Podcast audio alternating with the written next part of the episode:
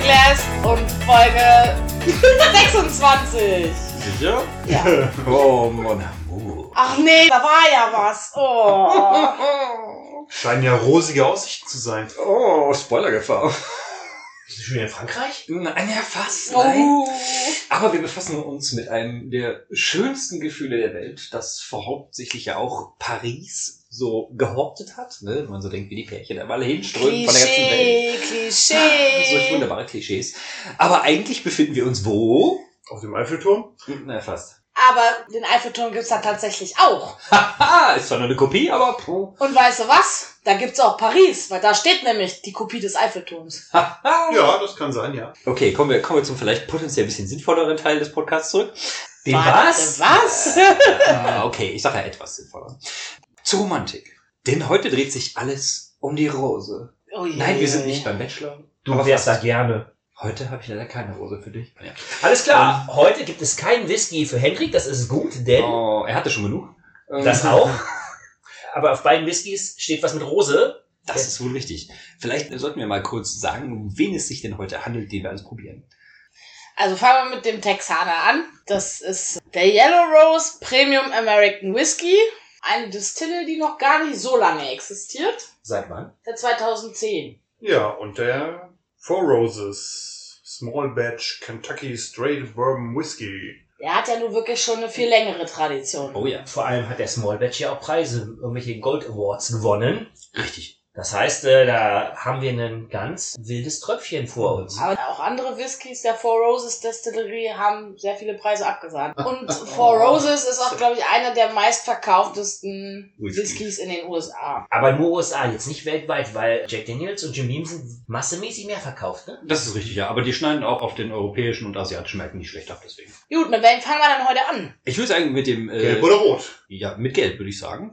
Da kommen wir jetzt Die auch mal Farbe ein des bisschen. Nights. Die Farbe des Nights, ja gut, aber jetzt bei dem nicht so unbedingt, denn wie gesagt, wir sind ja in der Folge der Romantik. Genau. Und dann kommen wir mal zu unserem Kandidaten, dem Yellow Rose. Yellow Rose, das erinnert mich doch an das Lied.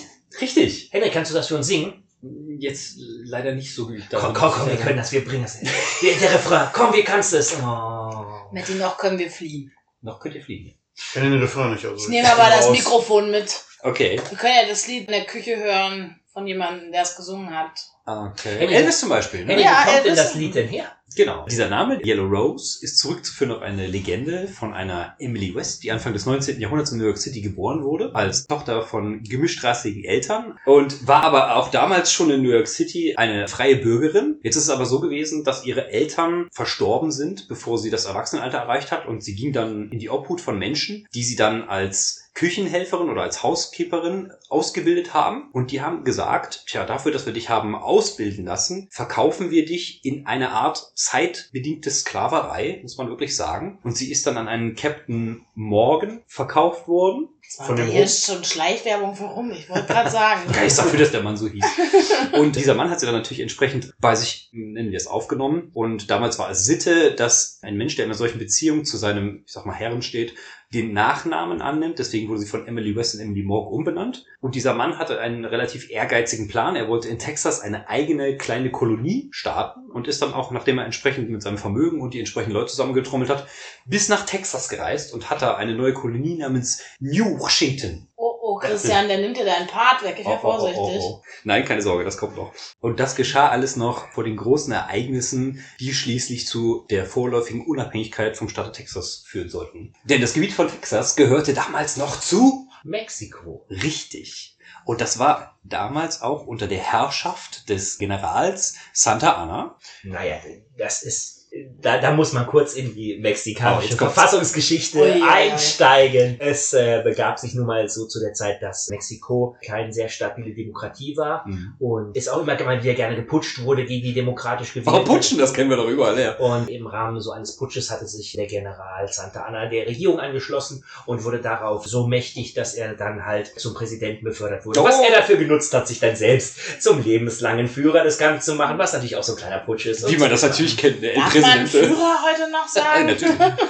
Man da Ich, noch das, so viel das anderes. Wort ist natürlich ein bisschen vorbelastet, aber das heißt nicht, dass man es aus dem Sprachschatz verbannen muss. Ja. Und dementsprechend war es so, dass natürlich damals, äh, wie heute es scheint ja die ungewöhnlich sein, Steuern immer ein schönes Thema waren, Sachen abzuführen und so kam es unter anderem zu einer Mehrbelastung in der Region Texas. Also Texas wurde damals noch mit J geschrieben.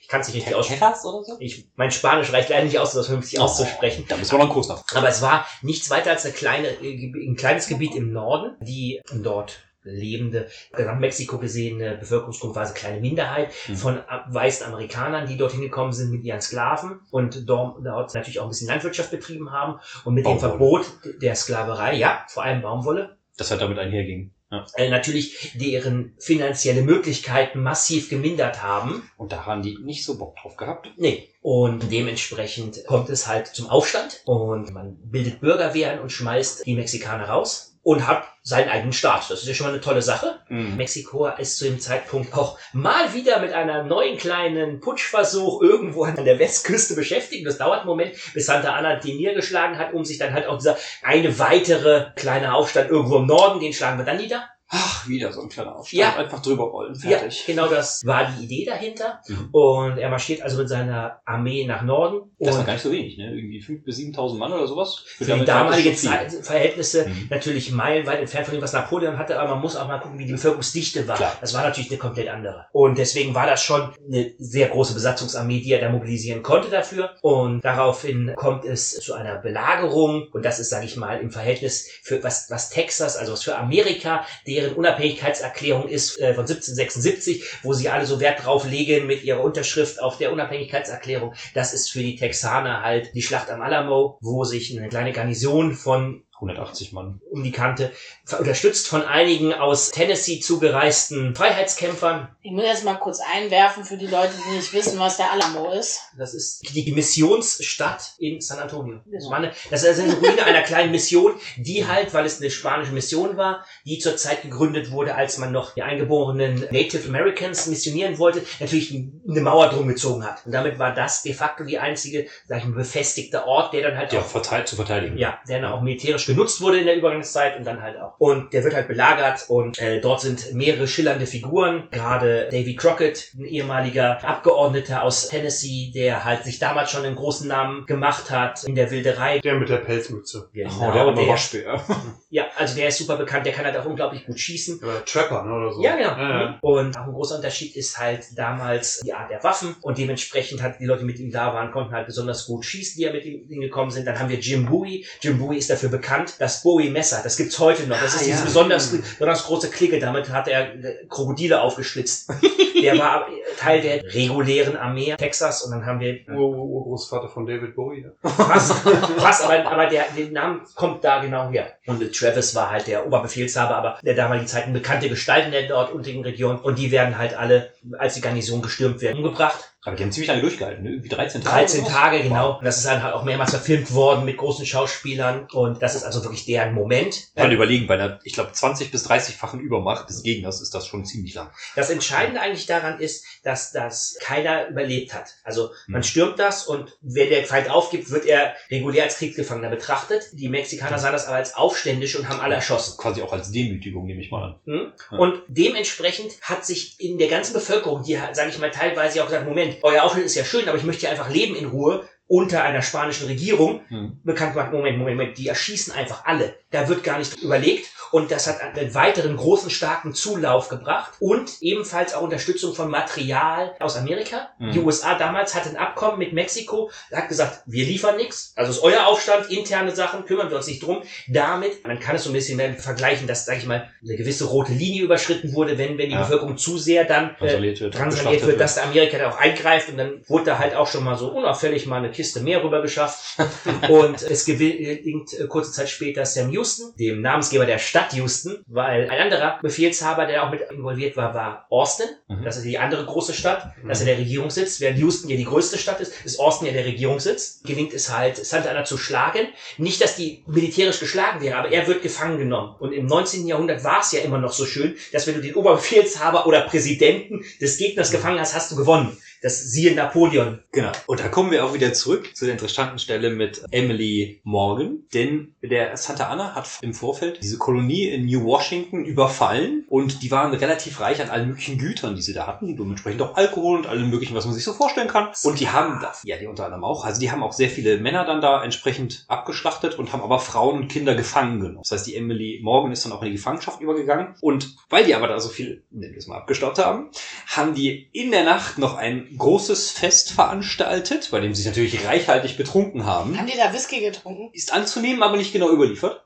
Und Tequila vielleicht? Jedenfalls ist es der Überlieferung nach so gewesen, dass dann, dass dann am nächsten Morgen, weil der, der Sam Houston und seine Truppe haben von diesem Gelage natürlich Wind bekommen und haben dann gedacht, hey, die sind jetzt so fertig, am nächsten Morgen greifen wir die direkt an, dann haben wir einen hauptsächlich einen strategischen Vorteil der Überraschung, ne, was ja im Krieg schon ziemlich entscheidend ist, vor allem auch wegen, wenn man gegen Übermächte kämpft. Und der Überlieferung nach, weil die Emily Morgan im Zelt von Santa Anna, warum möchten wir jetzt nicht näher ausführen? Jedenfalls ist es wohl so gewesen, dass als der Aufruf kam, dass bemerkt wurde, dass die Feinde angreifen, hat die ihn wohl so lange beschäftigt, dass es ihm nicht möglich war, in seinem Camp für Ordnung zu sorgen, um sich entsprechend gegen diesen Angriff zu verteidigen. Also da ist wohl so ein Durcheinander gewesen, so ein Chaos, weil die so überrascht angegriffen worden sind und alle noch so ein Hangover hatten vor der letzten Nacht der Party, dass es hohe Verluste gab auf den Seiten und der Sanana sich erst zurückziehen musste und er dann später, wie Christian ja schon gesagt hat, dann entsprechend gefangen genommen werden konnte. Und ja, dann geht's mit der Emily äh, Morgan natürlich noch ein bisschen weiter. Die ist dann auf freien Fuß gewesen, oder? Genau. Ja. Und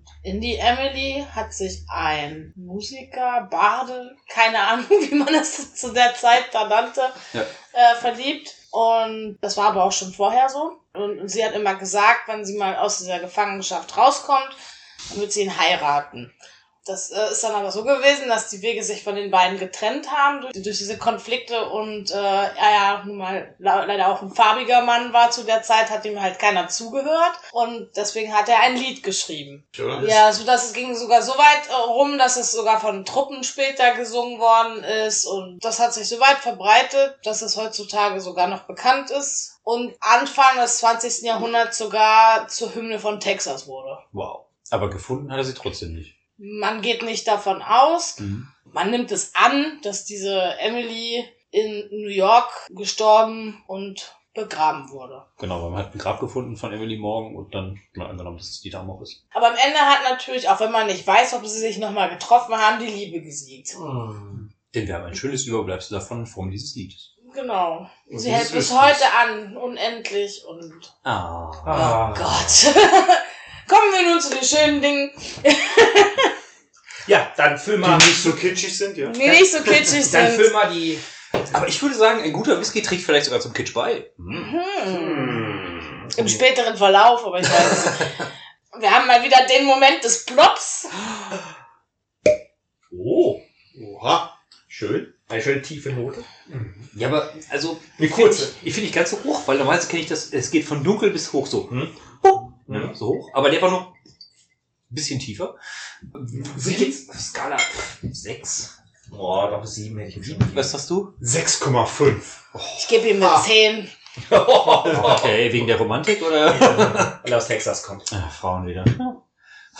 Also ich erwarte jetzt blumige Noten, ja? Ein florales Ensemble. Ja, Ensemble. ich, ich bin sehr, sehr, sehr gespannt. Und was man eigentlich, sage ich mal, so mitkriegt, ist immer Tennessee und Kentucky, Tennessee und Kentucky, Tennessee und Kentucky. Und wie wir jetzt schon in den Folgen, die wir gemacht haben, interessante Sachen in Utah gefunden haben, wie wir jetzt den hier in Texas haben. Und wir schauen uns natürlich auch immer weiter für euch um. Ja. Ist es so, dass Amerika mittlerweile eine ähnliche Diversifizierung aufzeigt wie Schottland, die ja auch, sage ich mal, versuchen, verschiedene Regionen mit sehr verschiedenem Charakter zu erzeugen. Deswegen hoffe ich, dass dieser Whisky hier in Texas auch seinen eigenen Charakter hat. Von daher kommen wir mal zu unserem Whisky. Wir halten ihn Gegenlicht und scheren uns die Farbe an. Ich sage Akazie. Oh Junge. Ich würde sagen normaler Honig. Mich erinnert das an einen Nee, der ist doch- Sonnenuntergang. Das ist heller Sherry, Kupfer, brüniert. Stimmt, hast recht. Kupfer, ja. Ja. Kupfer vielleicht brüniert, ja. Ja. Na dann, wollen wir mal probieren. Was sagt, was sagt man in Texas? Äh, Howdy! zum Anstoßen. Cheers, auch. Cheers, ja! Dann riechen wir mal. Mm. Oh. Überhaupt gar nicht alkoholisch. Nein. Mm, Schon schon ein bisschen. Aber Irgendwas Unangenehmes ist da trotzdem. Ich finde den. Ich finde ihn insgesamt nicht sehr stark vom Geruch. Mhm. Hat den schwach. nicht auch so einen merkwürdigen Unterton? Also der riecht an sich sehr, sehr angenehm. Aber Mild. irgendwas ist da, was ganz Mhm. komisch riecht.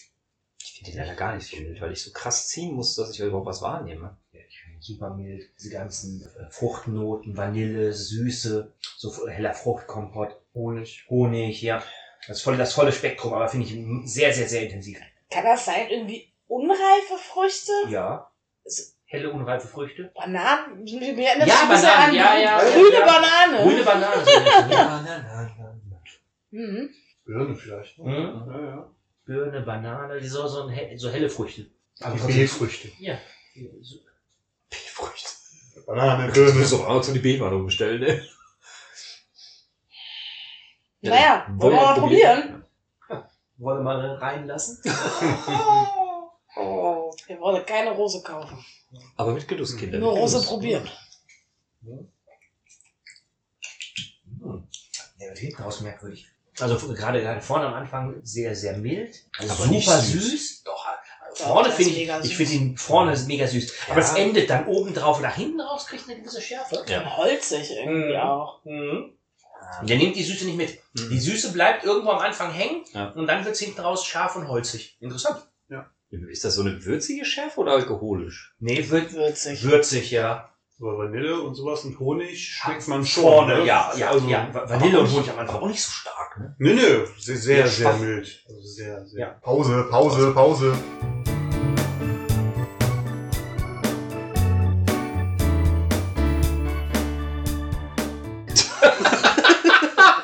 Eiswürfel haben wir schon mal hier im Glas, habe ich gesehen. Das ist richtig, ja. Ja. Was Aber- haben wir denn hier für Gläser? Das ist jetzt ein anderes, ne? Ja, das ist wohl, äh, ne? Das ist ein Ja, Bourbon. gut. Tumbler Bourbongläser, ist ne? das, ja. Ein Tumbler, ja. Und warum trinken wir jetzt den zweiten Whisky aus dem Tumbler und nicht aus dem Glas, aus dem wir sonst immer trinken? Weil es sich bei dem Yellow Rose zwar um einen Blend handelt, in dem auch ein Bourbon drin ist, aber die anderen beiden sind halt keine Bourbons. Also es ist ein Blend aus Bourbon, Rye und Light Whisky, Mhm. weshalb das Ergebnis kein Bourbon ist. Okay. Und damit haben wir den aus Losengläsern getrunken. Da fällt mir gerade ein, ich werde direkt mal nachgucken, wenn wir fertig sind mit dieser Aufnahme, was ein Light Whisky ist. Ein leichterer Whisky. Ein bisschen als hätten sie irgendwie Also ich meine, reduziert ich oder... mein, amerikanisches Bier ist ja auch meistens Oh, Lightbier. aber- Coors Oh, Light. oh, ich habe eine Dose Coors Light für dich. Oh, scheiße. Da muss ich wieder an die Ranch denken, wie der Typ die ganze Zeit Coors Light Oh, gesoffen die hat. Serie Oh, war so toll. Bitte nicht, nee. Ja, das ist doch Bud Light. Die waren so durch. Okay. Mit Ashton Kutcher. Aber auch, wie hieß er? Sam Elliott. Sam. Elliott. Entschuldigung, Ah, genau. ja. Der mit dem, der Mann mit dem wuchtigen Bart, wo man auch das Gefühl hat, hinter dem Bart kommt eine Faust, aber nein. Nur wer Das ist der, der auch beim Dude an der Bar sitzt und die Story Genau, ja, erzählt. ja, genau. Richtig, ja. Und so wie der möchte ich auch mal sein, wenn ich alt bin. So richtig knorrig und. Oh mein Gott, kannst du mit einem fetten Bart und Ich wollte gerade sagen, Damenbart möchtest du haben? Hendrik, viel Spaß. Wir können sie wieder Typen anstellen, das läuft doch. Ja, die bärtige Lady ist wieder da. ich krieg eher einen Bart als er Haare oben auf dem Kopf. Und Das das, ist die traurige Wahrheit. warte, warte, Moment, Moment. Falscher Bart, Make-up, Perücke. Ah, Na, ganz einfach. Ob, ob ihr euch wirklich vier Rosen verdient habt mit eurer Perücke und eurem falschen Bart? Silvi, was haben wir hier? Oh man, ja, den Four Roses Small Badge. Ich weiß jetzt nicht, ob ich den Witz so lustig fand, aber okay. Guns N' Roses freut sich. Uh. Und Hendrik, zu erzähl uns diesem was. wunderschönen Whisky gibt es natürlich eine interessante Geschichte. Den Hat sie was mit gibt's- Krieg zu tun? Äh, nein, Oh. zum Glück. Liebe, Christian, Liebe. Genau. Denn, denn seit 1888 ist er The Bourbon of Valentines. Oh. Ja, ist das nicht schön? Denn der Gründer von Four Roses, der Paul Jones Jr., hat sich der Legende nach in eine wunderschöne Südstaatenschönheit verliebt und hat ihr dann auch einen Antrag gemacht und sie hat ihm gesagt, meine Antwort wirst du bekommen, wenn ich auf dem nächsten großen Ball mit einer Corsage auftrete, die mit Rosen bestickt ist. Jedenfalls kam sie dann logischerweise auf den Ball und trug wirklich an dem Abend eine wunderschöne Corsage, bestickt mit, Eine Yellow Rose. Nein, ein anderer Whisky. Ah. Mann, nein, es waren vier Rosen. No. Und das hat dann natürlich angeblich zur Namensgebung dieser wundervollen Whisky-Gruppe beigetragen. Was man jedenfalls über den Four Roses geschichtlich noch sagen kann, ist, dass er auch eine sehr lange Geschichte logischerweise hat und er wirklich zu einem Zeitpunkt, nachdem er von einer großen Gesellschaft aufgekauft wurde, um die 1920er rum, eine ganze Weile danach nicht mehr in den Staaten verfügbar war. Also die haben quasi entschieden, den nur noch im europäischen und asiatischen Markt zu verkaufen. Ist er nicht nach dem Krieg verkauft? Also Zweiten 19, Weltkrieg? 1950. Also die haben ihn erworben 1922 und die haben dann ungefähr um die 50er entschieden, den in Amerika nicht mehr zu verkaufen, Genau. sondern nur noch im europäischen und asiatischen Markt. Und erst 2002, nachdem die dann aufgekauft worden ist und in eine quasi namenseigene Firma umgewandelt wurde, ist es dann wieder eine Japanern. Kirin Europe. Ja, genau. Hm? Genau. Das ist eine, Japan Also, das ist eine dieses- japanische Firma. Richtig. Und äh, wurde dann in Four Roses Distillery benannt. Diese. So, jetzt Aber jetzt, bevor jetzt die. Eiswürfel hier schmelzen, Ja, ne? also Mach auf die Flasche. Genau, er hat 2015 ja schon mal einen Choice Award gewonnen und 2019, wie wir schon gehört haben, den Gold Award. Von daher erwarten wir schon mal was Gutes von diesem schönen Whisky. Ja, dann Oh ja. hoffen wir mal, dass der Plop auch mindestens genauso gut ist. Jetzt der Korken ist ja schon mal größer. Der Korken ist größer als der vom ersten Fast doppelt so Kandidaten. groß, ne? dicker Ja, Flaschenhals. und mit echtem Holz oben drauf. Es kommt nicht auf Aber der andere die auch. Dicke. Oh, ich sag ja, das heißt Wetter. Der war aber, der war Ja, beim ja, Plop. ja. Oh, eine 8,5. Ich finde ihn auch schön. Der ging aber tief und ging dann hoch. Ja, ja. Das, was man erwarten würde. Ja, neun vielleicht sogar. Ich würde sogar neun Also sagen. der Texaner ist ganz klar vorne für mich. Also das war Nee. hier viel zu leise. Nee, Nee, finde ich nicht. Ausgewogen. Formvollendetes Ploppen. Na dann. Dann? Gießen wir mal unsere Tumbler ein. Mm. Wir haben natürlich ein bisschen gesagt, dass wir besser gemacht haben. Nein. Wollen wir sagen, Silvi war ein wenig großzügig, je nach, je nach Beliebtheit? Nein. Äh. Danke. Oha, haha. Der Abend ist gerettet, würde ich sagen, auf deiner Seite. Klassisch haben wir jetzt natürlich unseren Tumbler mit einem Eiswürfel versehen, Ja. wie man das auch gerne mal trinkt. Und wie man es hört, ne? Oh, es klappert so schön. Farblich, naja, durch die dicken Wände des Glases ist es ein bisschen schwierig zu bestimmen. Du halt von oben reingucken. Ich würde sagen, fast, also wenn ich jetzt noch die Flasche angucke und mit dem Yellow Rose vergleiche, würde ich sagen ähnlich. Ich würde sagen, der Four Roses Würde ist ich auch dunkler. sagen. Nein. Ja. Mehr so in Richtung Bernstein, Alt, Gold, Gold. Während der andere ja mehr in Richtung Gold, Weißt du, am heller Anfang- Sherry, Kupfer Am war. Anfang haben alle über das Aromarad geheult und sind wir bei der Farbskala angekommen. Also, For Roses, vier Gläser. yeah, grab the glass! Halleluja. Mm. Oh. Das Das riecht nach altem Leder. Auf den ersten Riecher. Oh ja. Tatsache. Ja. Mhm. Wieso musstest du das jetzt sagen? So sattelig. Und diese Beeinflussung hier. Butter, es riecht nach Butter. Ich schließe mich dem Leder an. Ich habe hier ganz klare Butternoten. Ist das wieder so, das ist jetzt wieder so suggeriert und jetzt, ah, jetzt denke ich, erst habe ich keine Butter gerochen und jetzt denke ich, ich rieche doch Butter. keine Butter. Ah, Überhaupt ist nicht. das Autosuggestion? Hä? Hä? Hä? Vielleicht Das eingeriebene ist Ledersattel mit Fett. Das ist schlechter Geschmack. Aber schon, äh, ja, wie ein Bourbon halt. Ne? Der riecht deutlich mehr wie ein Bourbon, während der Yellow Rose wirklich so einen eigenen Charakter hatte. Mhm. War ja auch kein Bourbon. Ja, ich merke schon, das führt hier zu nix. Also, wie wär's, wenn wir einfach mal probieren? Probieren Ja, wir genau. mal. Prost! Cheers! Cheers, y'all. Cheerio, howdy.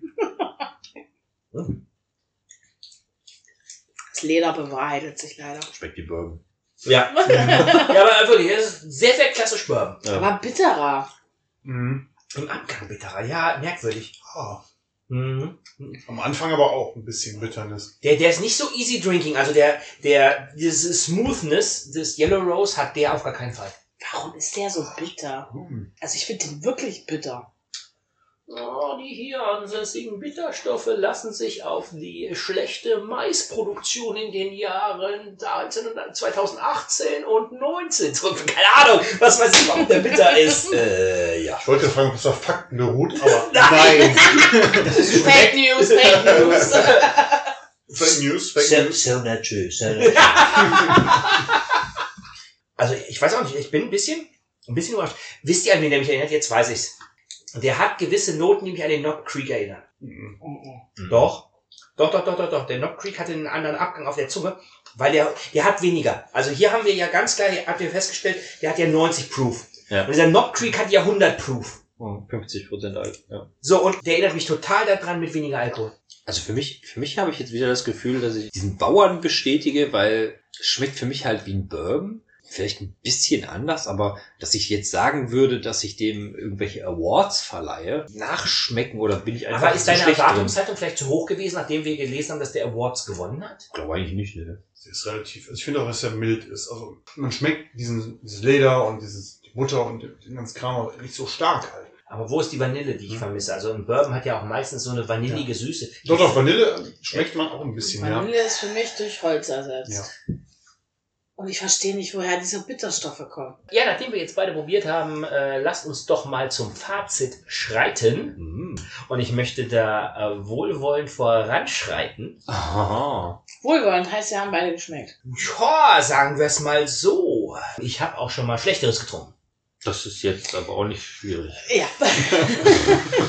Ich fand es super interessant, zwei Whiskys aus verschiedenen amerikanischen Bundesstaaten zu trinken, wo man wirklich einen massiven Unterschied schmecken konnte. Während der Yellow Rose wirklich dieses, dieses smooth Aroma, dieses easy drinking hatte, wirklich sehr lecker war. Es ist beim Four Roses so, dass der doch einen komplett anderen Charakter entwickelt hat, der mich jetzt nicht umhaut. Ich weiß nicht, also beide sind interessant.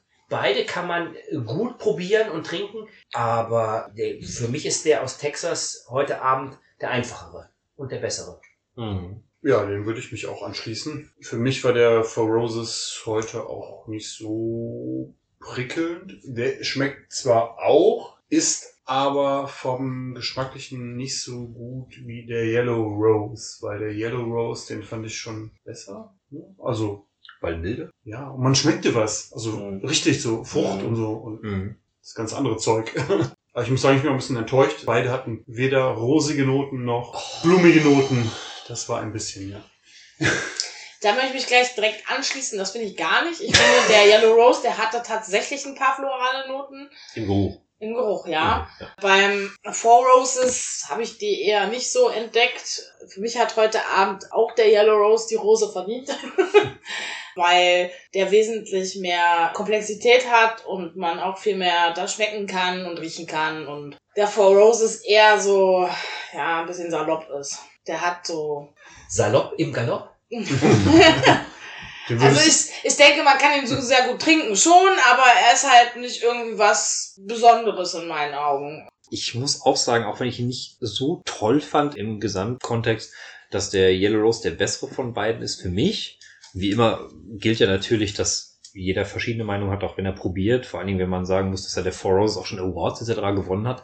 Vielleicht kommt er einfach bei uns insgesamt nicht so gut an, aber das heißt ja nicht, dass es jedem so gehen muss. Von daher überzeugt euch einfach mal selber, wie die Whiskys schmecken und vielleicht seid ihr anderer Meinung. So, Cut jetzt. Rosen aus. Oh. Weggeschnitten. Also der Rosenkrieg zwischen den beiden wurde nicht entfacht. Der Oh. ganz klare Gewinner heute Abend ist für alle wohl der Yellow Rose aus Texas. Ja. Ja. Ah, Nachdem wir jetzt unseren schönen Ausflug in das ländliche Texas mit unserem kleinen Kentucky gemacht haben, wie geht's denn demnächst weiter? Oh, oh, oh, ich weiß es. Nein, doch nicht. Ich habe mir da was ganz Besonderes für die drei ausgedacht und äh, nachdem sie mich verzweifelt angeguckt haben und gesagt haben, Christian, nicht schon wieder Japan und äh, Schottland wir ja auch gerade vor kurzem haben, habe ich mich auf eine weite und interessante Reise begeben und werde nächstes Mal ihren mitbringen. Das wird natürlich Oh. Silvi massiv freuen. Ja. Und für mich ist das Besondere, wir werden uns dort mit einem ganz besonderen Fasstyp auseinandersetzen. Ich weiß es, ich weiß es, ich weiß es. Der war da wieder fest am Kopf, ey. Ich weiß genau welches. Und welcher Fasstyp das sein wird, erfahrt ihr, wenn es wieder heißt. Grab the glass!